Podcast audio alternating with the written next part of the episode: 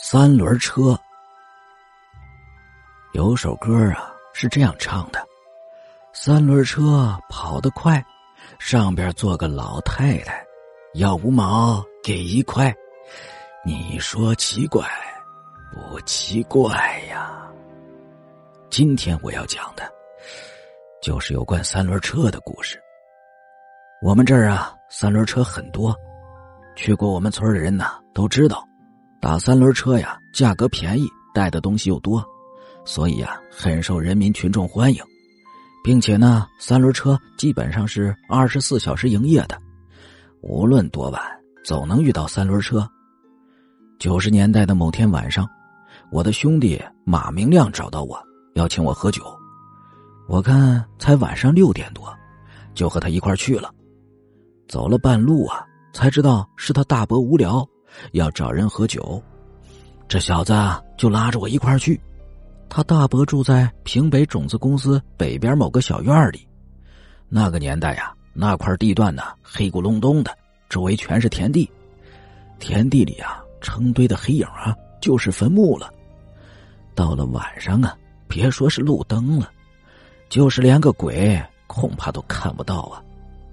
到了地方，他大伯亲手炒了几个小菜掂了两瓶白酒出来了，我们三个就喝上了，一边喝酒一边吹着牛皮，品着铁观音。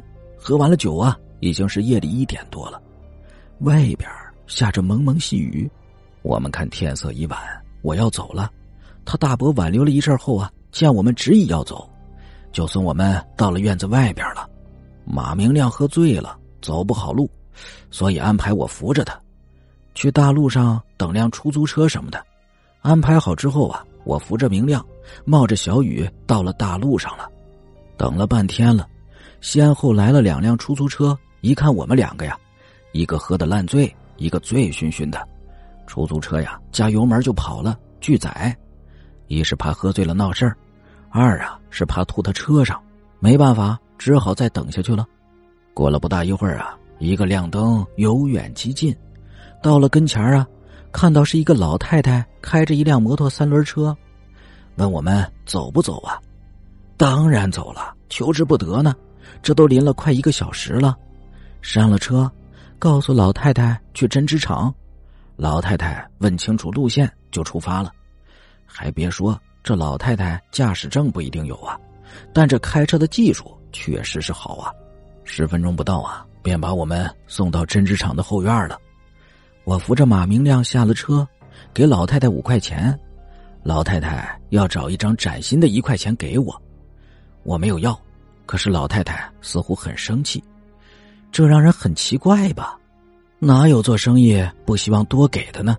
我看他执意不多要，所以就接了钱。揣在口袋里，然后啊，把马明亮扶到他的家里。他家里床很大，我俩呀就对付着睡了一夜了。第二天醒来之后啊，我走到二龙巷和西塔四街的岔口，拦了一辆三轮，往棉麻公司去。到了我家楼下呀，我掏钱的时候，发现有一张崭新的一块钱纸币有点不一样。